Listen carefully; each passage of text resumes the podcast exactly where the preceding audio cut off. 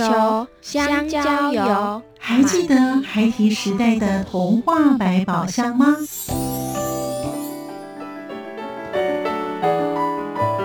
我是桂文雅，世界是一本美丽的书。我是曹俊彦，从小就喜欢画画。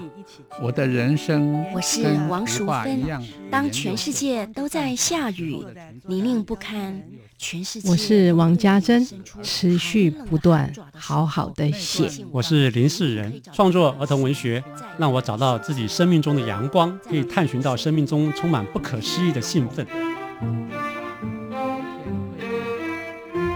现在就跟着徐凡，我们一起施展魔法，回到时光隧道里，一起去挖掘笔尖上孩提的奇幻之旅吧！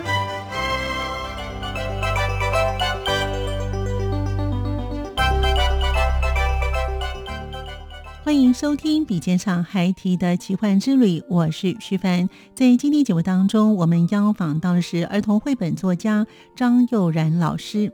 幼然老师他的作品每一本都有灵魂存在，所以当你看他的作品的时候，你会发现有一种能量存在。老师也说，曾经有位年轻的绘本作家问幼然老师，他已经面临了写作的困境，不知道在画些什么，不知道在写些什么了，该怎么办？老师说，是否能够试着关心你周遭身边不同的主题，譬如。保护动物，或者是妇女上的问题。如果你尝试去关心社会上某些的事情的时候，你会发现有许多的素材是等着你的。另外，老师也谈到他自己呢，当有很棒的主题，它会新增资料夹，等到最重要的东西出来了、出现了，就可以去做了。至于什么是最重要的东西呢？我得卖个小关子，待会回来我们一起聆听张佑然老师与我们分享，欢迎收听。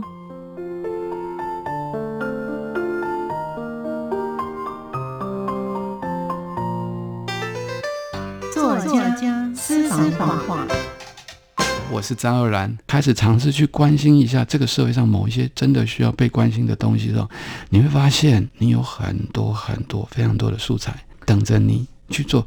它令你感动是什么，或者它令人震撼的东西是什么？你如果能够写出来，那个东西都一定是个很棒的、很棒的故事。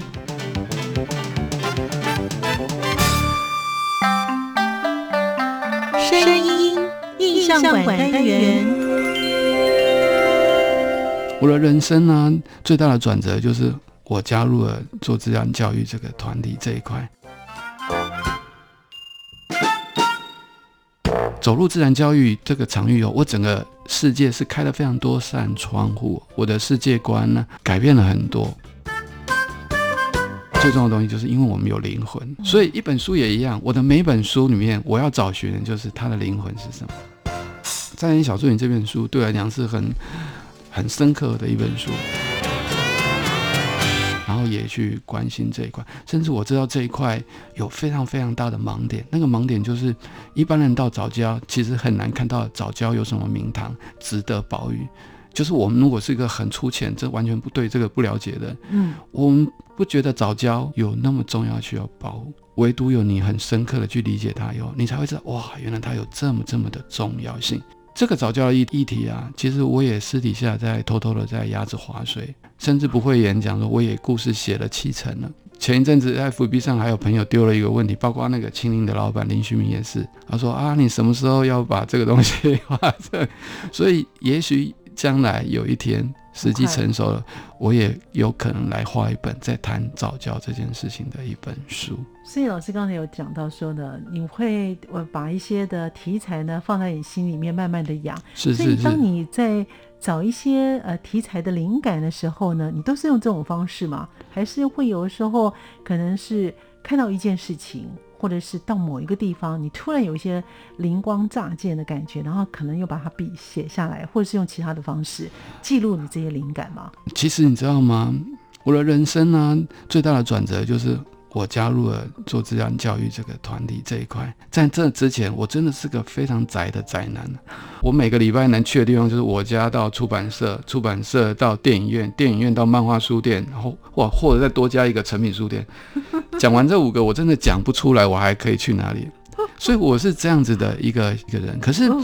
走入自然教育这个场域后，我整个世界是开了非常多扇窗户，我的世界观呢改变了很多。我要讲的就是非常多年前哈，我曾经有遇到一个也曾经得到 o n a 的一个很重要的插画家，嗯，一个年轻比我年轻很多的一个女生，对，她曾经很私底下的跟我讲，她说张慧兰，我呢写了这两本故事之后呢，我就不知道要干嘛了，我不知道要写什么，我不知道要画什么了，怎么办？我那时候跟她讲啊，我说其实啊，你要不要从你身边开始，你可以做一些不一样的事情，比如说你开始去关心一些事情。比如说，你会去关心动物的事情、的议题的事情，或是有的人会去关心妇女的事情，嗯，哦，或者是有人会去关心生态的事情，像我一样。我说，当一个人呢，他可以走出自己既有的生活圈，开始尝试去关心一下这个社会上某一些真的需要被关心的东西的时候，你会发现，你有很多很多非常多的素材等着你去做。你只要发现它跟你的生命连接是什么，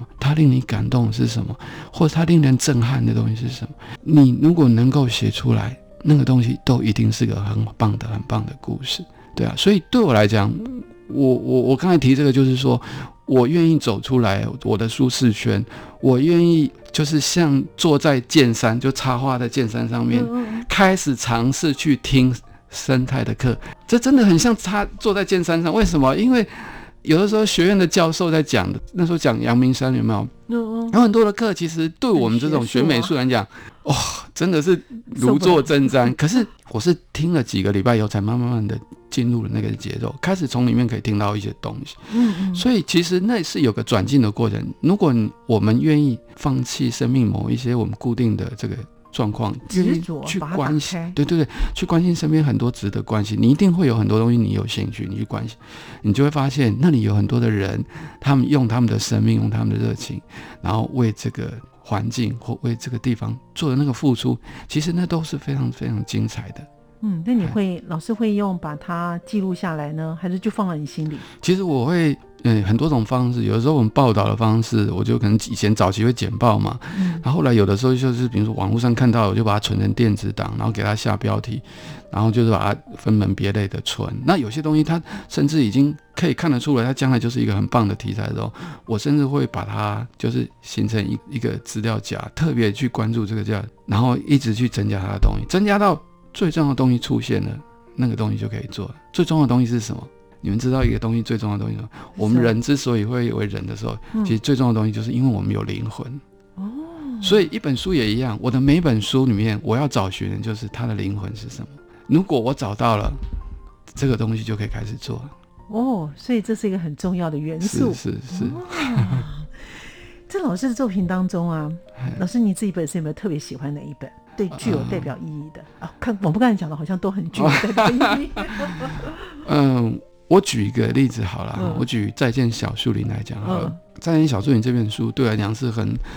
很深刻的一本书。那个深刻其实就如同今天我如果用比较打趣的讲哈，就是说以日本人的某一种超现实的观点来讲哦，就是其实我们每一样东西啊，只要被我们人碰过、摸过或是使用过，其实我们人的意志就会在上面，意识就会在上面。然后这些东西其实是会用一种我们不了解的方式，它像是就像一个。晶片对存在这里了哦，所以我今天如果把我的心力，把我某些意识用在这个纸上面创作出来了，画成一张图了，变成一本书了。事实上，我的某一些意念都存在那个书里面。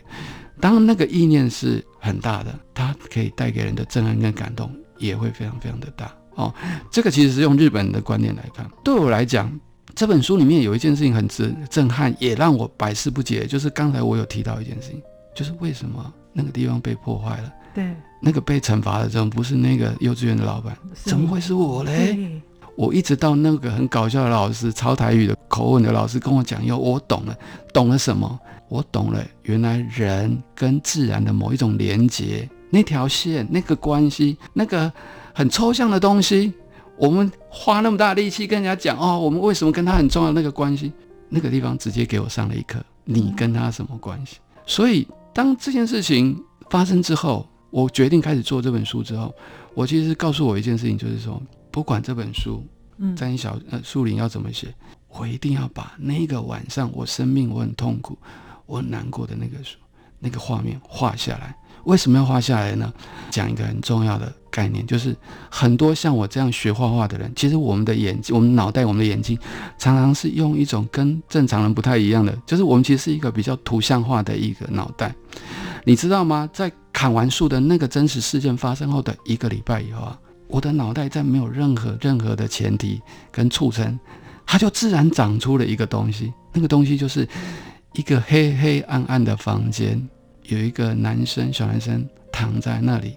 然后生病发烧，很难过。然后他的房间外面的窗户打开了，不但打开了，就是从那个夜色有月亮的夜晚的那个月色里面，有很多动物一只一只的飞进来，然后停留在那个小男生的床边，静静的看着小男生。哎，好奇怪哦，我连故事的概念都没有。在发生事件的一两个礼拜以后，我的脑袋里就自动长出了这个东西，我真的不知道为什么。所以到后来，那个老师跟我讲了这些事情以后，到后来一直到我开始动这本书的时候，我就作为一一个决定，我一定要把我脑袋的那个画面，嗯，画出来，放进我这本书里。如果有人问我，老师啊，那个是代表什么？嗯。如果硬要我解释，因为到现在我倒还不太会解释，我只能说，其实那是因为我其实一直都知道，那个树林里其实悄悄的住了一群动物。我刚才有跟徐姐不知道有没有提到，其实那本书里面百分之九十九点九都是在讲真的，里面只有一点点部分不是真实的。第一个就是我的年纪没那么小。第二个就是幼稚园不是破坏在画面里面画的那个地方，它是像我刚才讲到，事实上是我那条街的，就是只紧靠的那三个房子地基的地上而已。只有这两件事情是不真实，其他里面每一件事情都是真实。包括我妈妈在树林里知道了里面躲了一种非常稀有的，只有在山上才会有的一种哺乳动物。好，为什么会躲在这里？这个我们有机会再讲。但对我来讲，就是说。我们家那个森林不是只是因为它树林树很多，事实上它也是有很多动物住在那里。所以啊，对我来讲，砍树这件事情破坏成这样，它有一个重要的状况，就是说我意识到动物的家没了。所以这件事情带给我一个强烈的忧虑吧。那这忧虑它并没有浮上来，可是它就变成另外一种状态出现了。那个出现就是说，我知道他们家没了。嗯，可是当我身心受到这种巨大的伤害，躺在那里很不舒服的时候，他不知道用一种很难形容的机制，但他会变成一种状态，就是说，会不会在我也很脆弱的时候，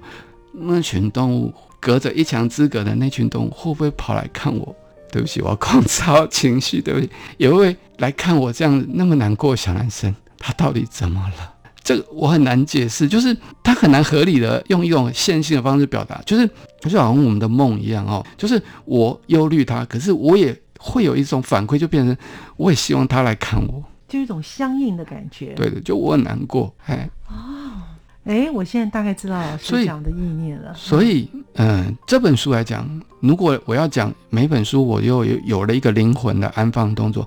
那本书里面最重要的安放灵魂就在那张图里面。他表达了就是一个小男生，他对于那个地方，除了对于那个树，嗯，对那里的神秘的想象，他还意识到就是说那里有一群很特别的动物朋友住在那里，而且他还知道我们不应该打搅他。好，那所以对他来讲，这就变成是这个故事里面很重要的，就是人跟自然、人跟动物之间的关系，在那里就透过了故事，透过情感，就这样子被描写出来。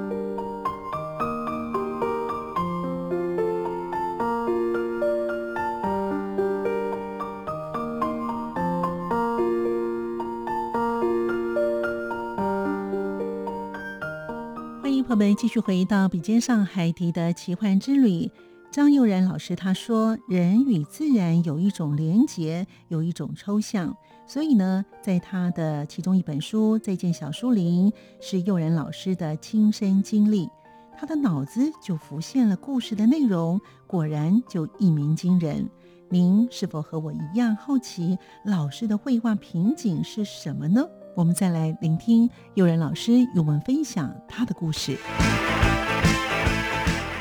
我一定要把那个晚上我生命我很痛苦，我很难过那个画面画下来。我还是一样坚持，就是我要那个画面的品质要达到什么样的程度。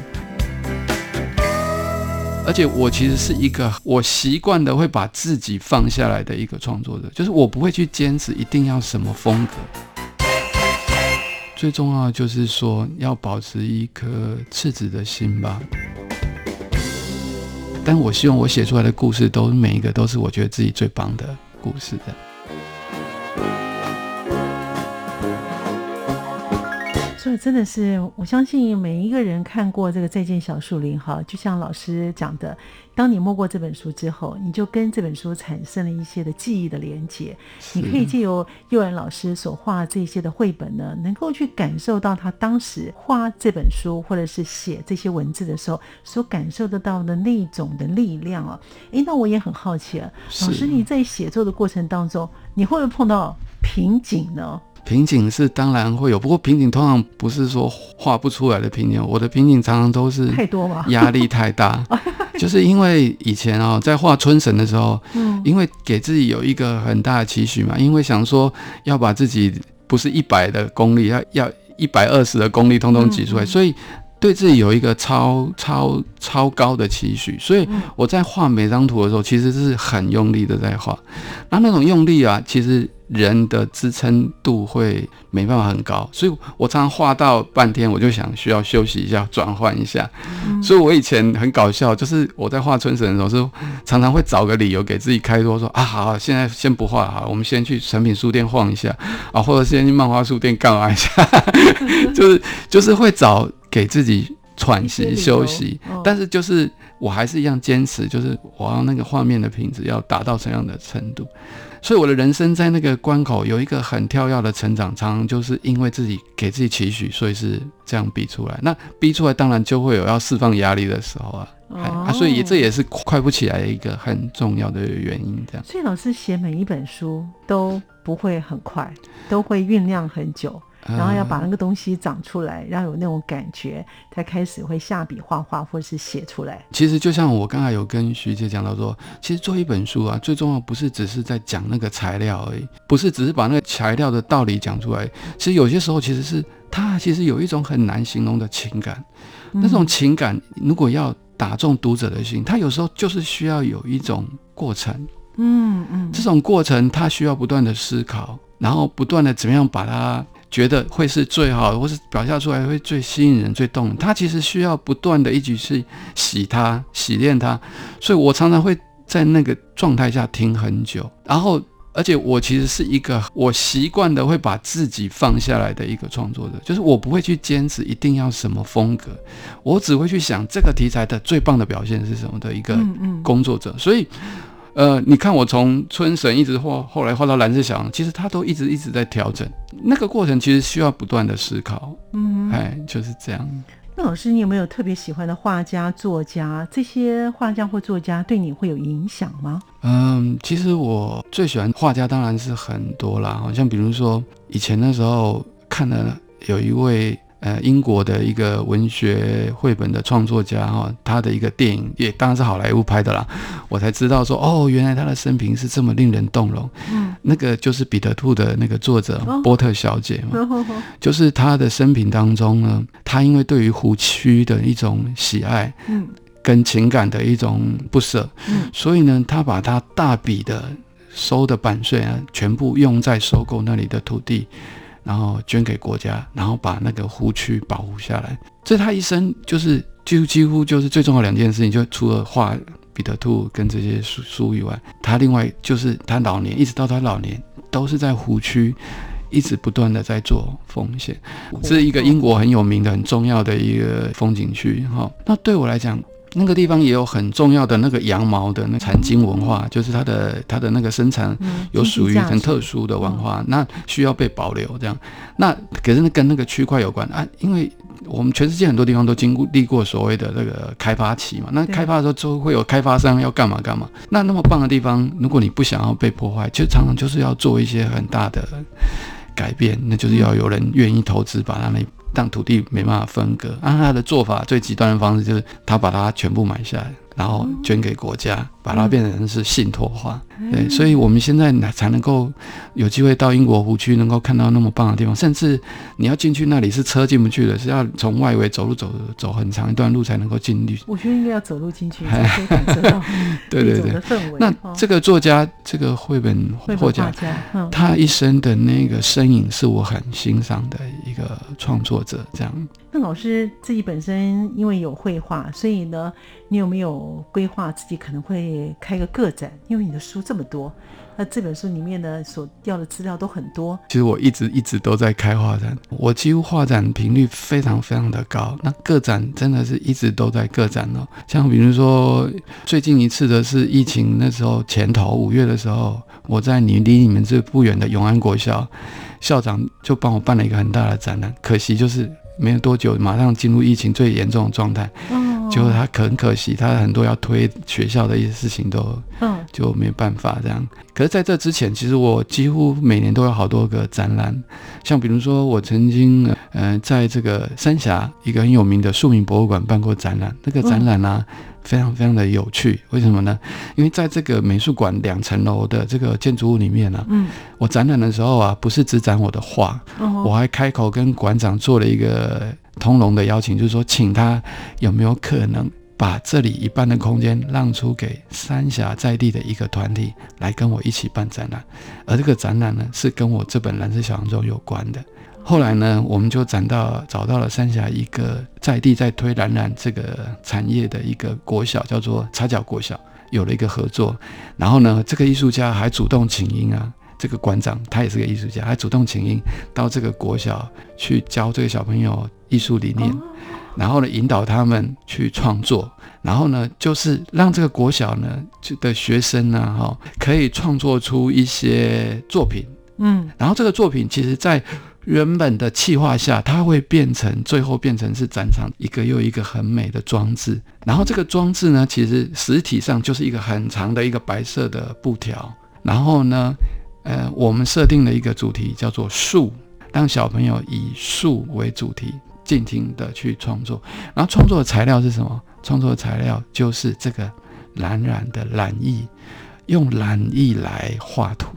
画在布上面，画一每一个小朋友就画一棵很独特、很独特的一棵树。当然后来也有校长的参加啦，有的老师有参加，然后我也参加。反正就是里面呢，就是有三四十幅的布条，就挂在这这个美术馆里面最美的一个空间。哦，然后经过头灯啊，它变成是一个蓝布的迷宫。然后变成了我那档展览非常非常吸睛的一个特色特色，对对对。诶，那你还有其他的计划吗，老师？目前最近的是，呃，桃园这个儿童文学馆有邀请我去那里办展，不过他儿童文学馆是以文学性质为主啦，他们邀请我也让我受宠若惊，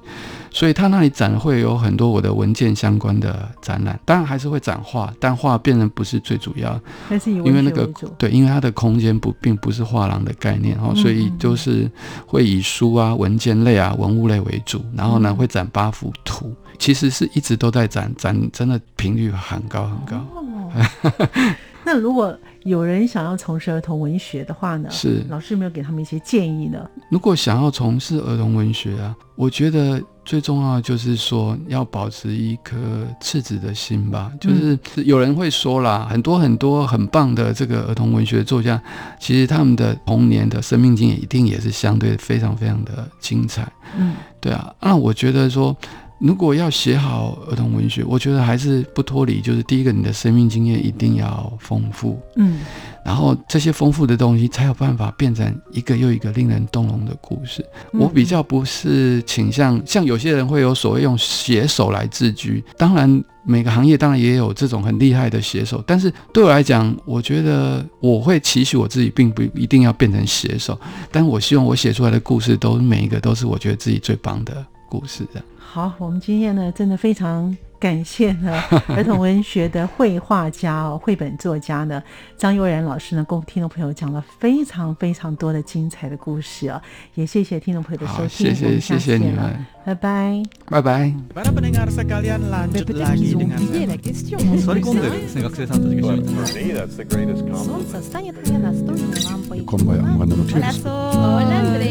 无论你在世界哪个尽头，请你跟我这样做。Turn on your radio，阳光 RTI